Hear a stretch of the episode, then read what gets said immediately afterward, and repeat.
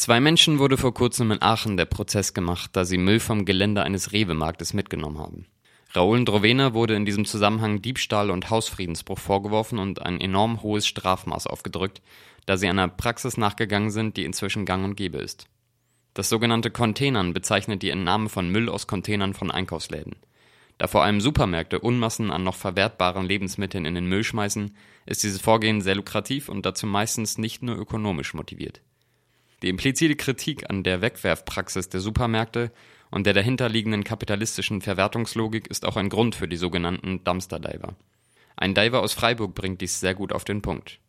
Dass ich eben durch mein Konsumverhalten oder durch, durch meine Ernährung nicht zur Reproduktion von Ressourcenverschwendung beitrage. Also indem ich eben nicht, nicht für Produkte bezahle, beziehungsweise Produkte äh, konsumiere, die schon aus dem, aus dem Warenkreislauf draußen sind, indem sie eben Müll als Müll definiert werden, trage ich nicht zu, dazu bei, dass mehr produziert wird, weil ich die Nachfrage nicht steigere.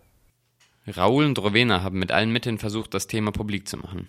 Medial gab es großes Interesse.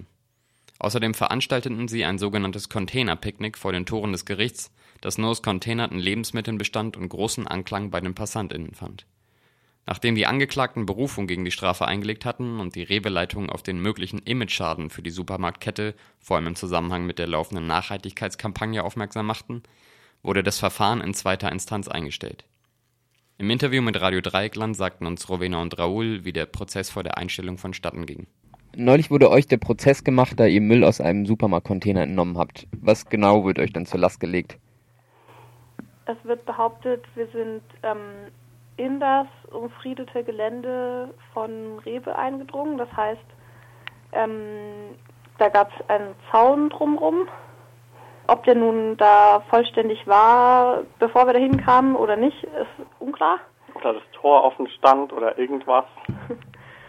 Und ähm, dass wir dann eine Vielzahl äh, zum Abtransport bereitgestellter Lebensmittel mitgenommen haben sollen.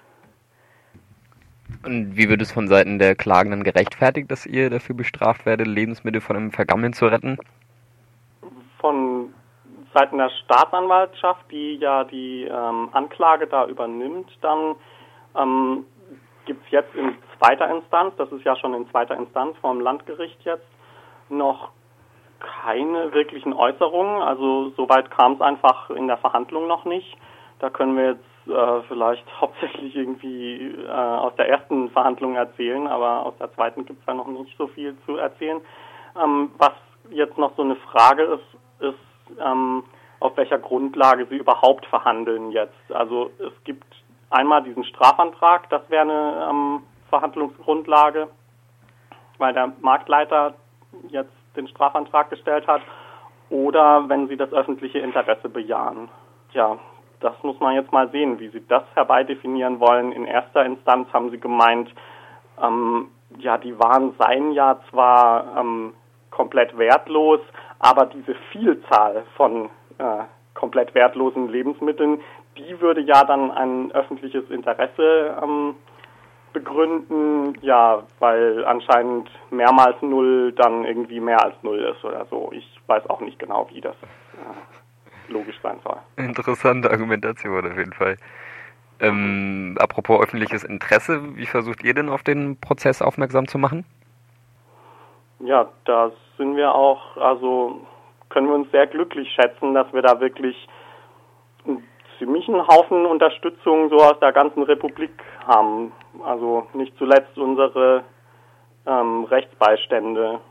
Ähm, in so einer privilegierten Position sind bestimmt nicht alle, die sich da so tagtäglich vor dieser Justizmaschinerie verantworten müssen. Also wir haben es letztens miterlebt, ähm, dass in einer Verhandlungspause von einer Verhandlung, bei der wir ähm, dabei waren, so in einer halben Stunde zwei andere Fälle abgehandelt wurden und in einem sogar ein Urteil gesprochen wurde. So, also das ist einfach so Fließbandarbeit. Die Leute haben wenn sie sich nicht leisten können, äh, keinen Rechtsanwalt und sind dem komplett ausgeliefert. Die, das passiert über deren Kopf hinweg halt alles so.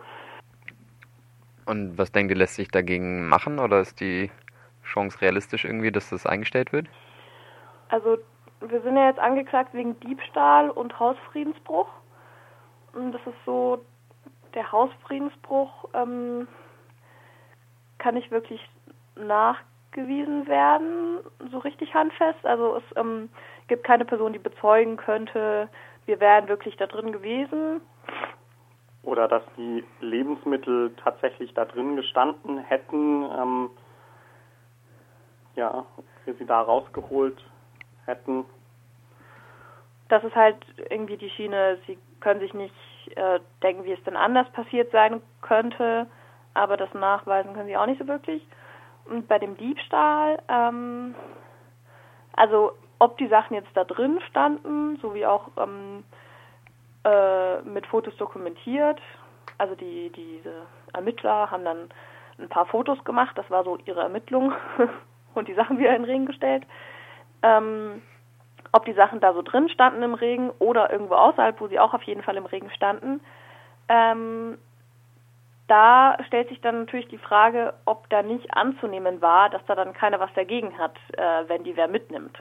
Äh, wenn da, also das waren teilweise so Pappnudelpackungen ohne Innenplastikverpackung. Äh, wenn die im Regen stehen, ist einfach ja total klar, dass die gerade kaputt gehen und dass irgendwer, der da noch ein Interesse dran hat oder die, ähm, die nicht da im Regen stehen lassen würde.